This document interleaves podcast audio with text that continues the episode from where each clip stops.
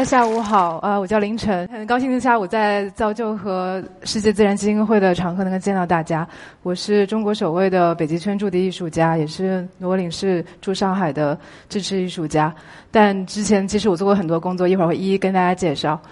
我不知道你们多少人对北极的印象是什么？是不是觉得那边可能没有网，可能去那边很艰难，可能吃食物都会是个问题，去旅行可能想都没有想过。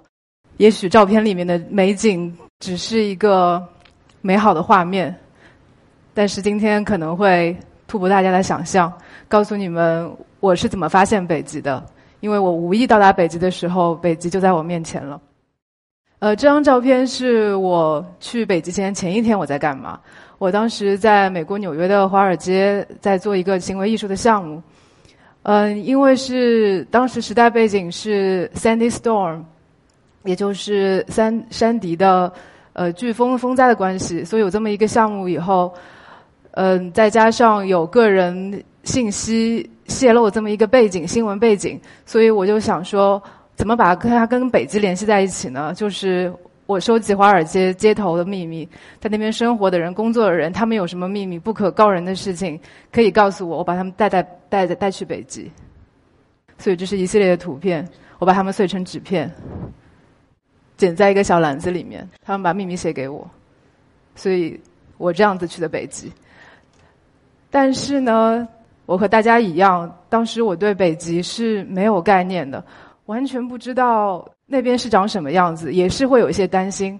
可是我当时的人生刚好在一个转折点，我觉得我有些事情如果不做，可能就一辈子不会做了，或者是我现在不敢做，我可能以后还会顾虑更多。那也是我可能那段时间人生中觉得完全可以自己支配时间那一个、那一个、那一个转泪点。所以我想，不管怎么样，哪怕那个地方危险，或者是。不适合旅游，我还是要想去看一看那个未知的世界，因为也许在座的人也有在纽约留学过，在那边生活的经历。纽约是一个比上海还要上海的地方，告诉你如何成功，为什么要成功，以及你怎么样成功。比方做一个艺术家，你要做哪些作品，申请到哪些项目，然后去到双年展或是怎么样。我被这些信息弄得有一点，应该是在崩溃边缘吧。我不想。让任任何一个人告诉我世界是什么，未来的生活是什么，所以我去到了一个未知的世界。我怎么做呢？很简单，就是打开地图，看一下哪里是我不认识的地方，我就想去；哪里是跟城市无关的地方，我就想去。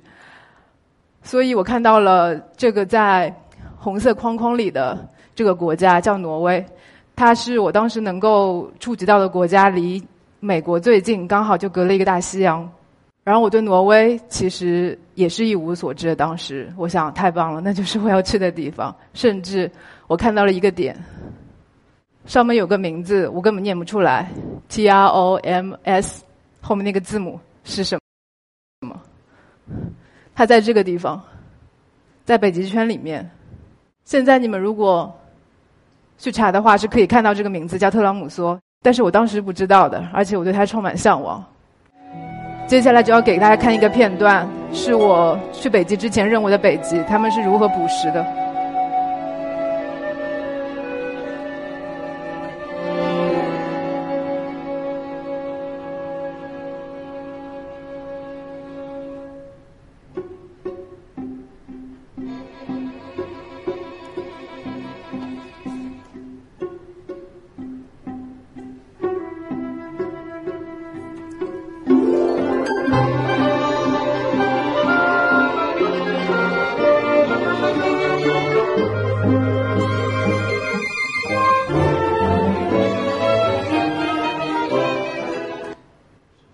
这个纪录片是九二二年的北方纳努克。如果你们回头有兴趣，也可以再去看一个完整的片段，是对纪录片史很有意义的一个片子。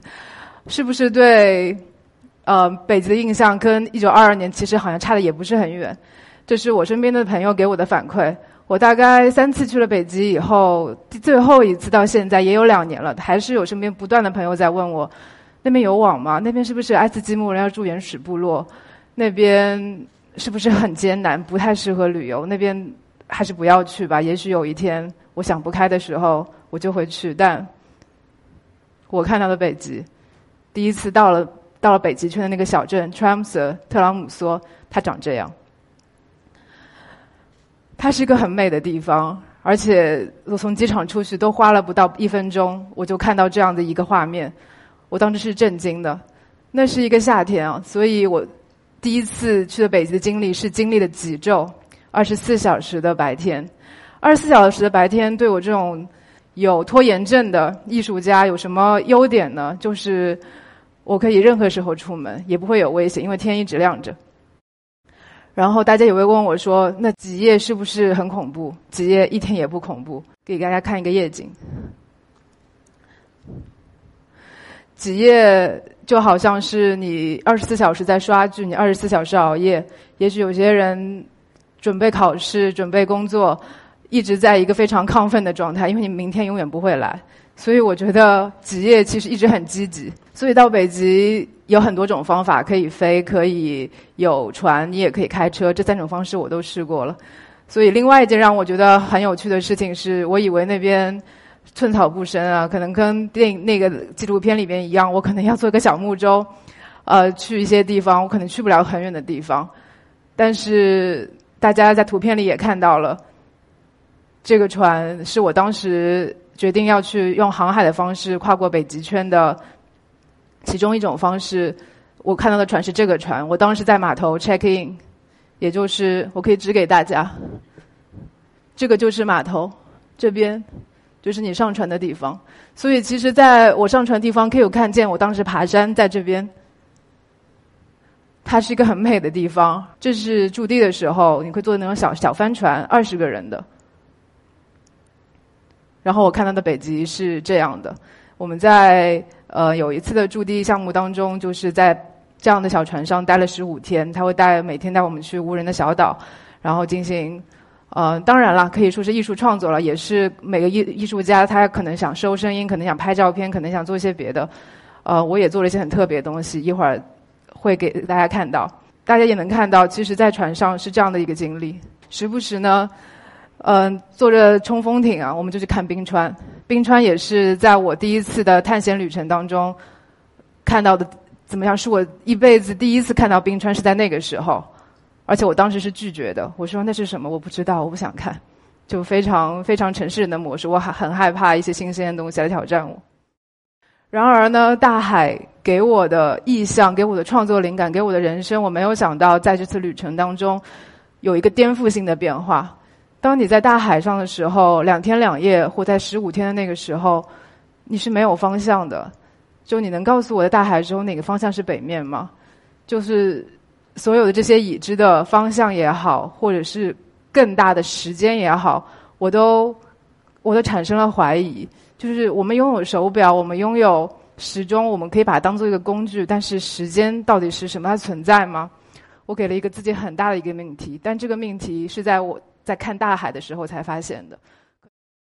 这张是朗伊尔城，朗伊尔城是个什么样的地方呢？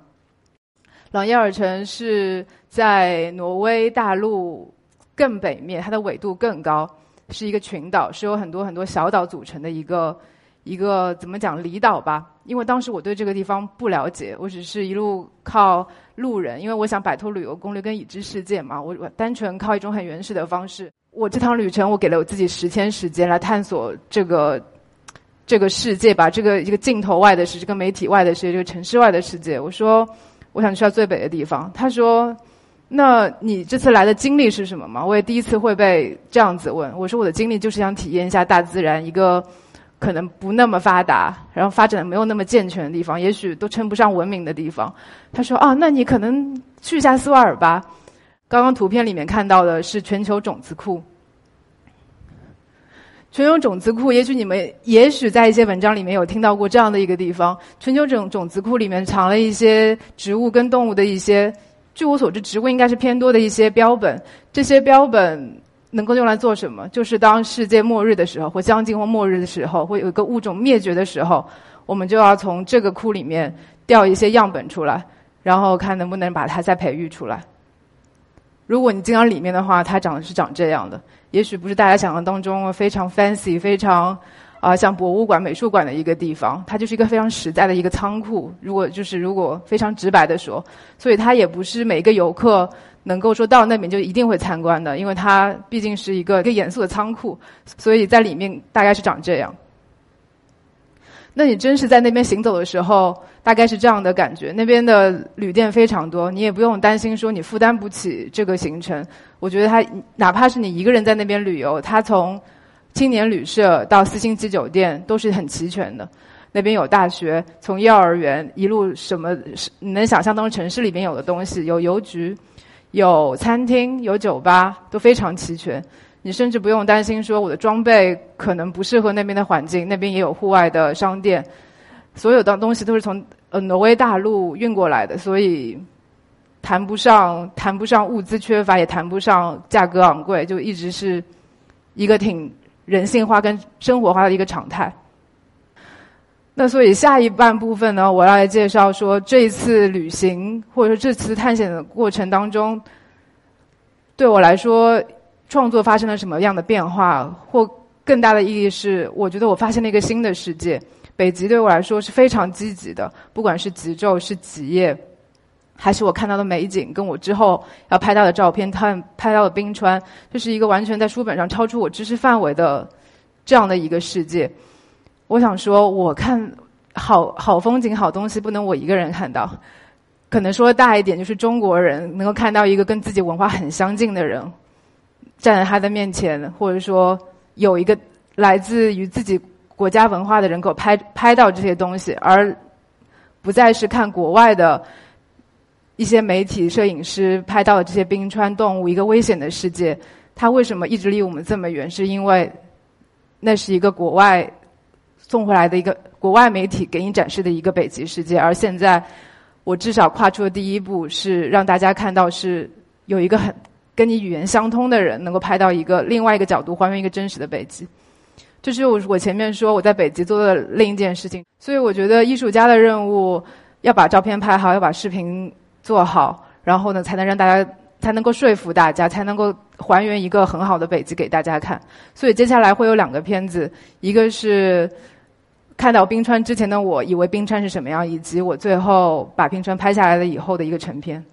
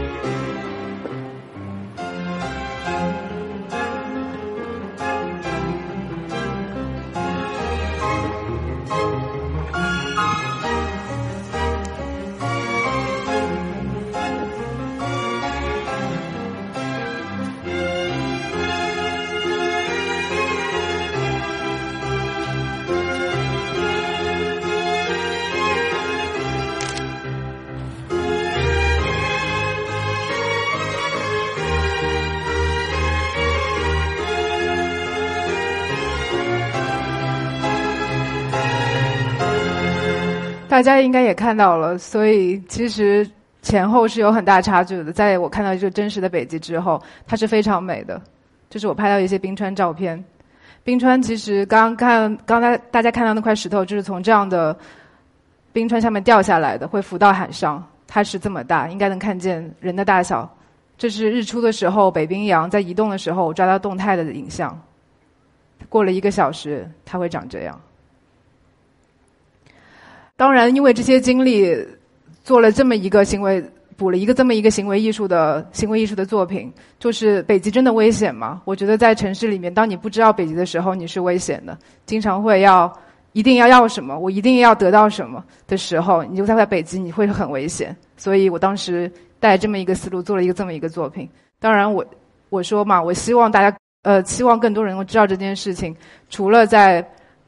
澎湃工作以外，另外就是做更多的作品，让大家能够感受到当时的状态，或者把它做成一个明信片，大家能够带着它去旅游，陪着你去探险。也许收到那个人也会获得一个新的能量，更新的北极。去了那一次项目以后，有个很深的感受：以前好像并不是一个环保卫士啊，但是真的看到一个很美的世界以后，你想把它留住，自然而然大家都会说：也许我以后的创作命题改变了。你们有听过极地中心吗？或者说，你们知道科考队员我们国家的科考队员在哪边工作吗？他们在上海工作。你们很多人肯定不知道。呃，我也是接触了他们以后，跟他们一起策划讲座，跟他们有更深入的交流。我想知道更多关于北极的事情。他们都会给我传达一个信息：是这样的一个照片，北极熊瘦骨嶙峋，可能灭濒临灭绝。当然，这是一个事实。可是这张图片，你知道它是？是因为全球暖化而捕食不到食物而发生的，还是它可能就是一个生老病死一个状态？你并不知道。从所有的所有的报刊杂杂志上面，它只会给你一个很悲悯的小和大部分。所以，所以真的要去了解一个真正的北极，除了听我讲，要真的去北极。北极是美好的。嗯，不管是求职也好，还是演讲也好，还是策划也好。我觉得北极和大自然给我的力量就是，我要跳脱出一个已知的世界，去往一个未知的世界。只有当你踏出那一步的时候，你就会发现一个更奇妙的世界。除了我北极以外，我还做了其他很很怎么讲很极致的一些旅行，包括在美离开美国前，我沿着美国跟加拿大的边境做了一次自驾游，一个人上路，退了美国的房租，呃，也掐断了手机的服务，然后去寻找一个家。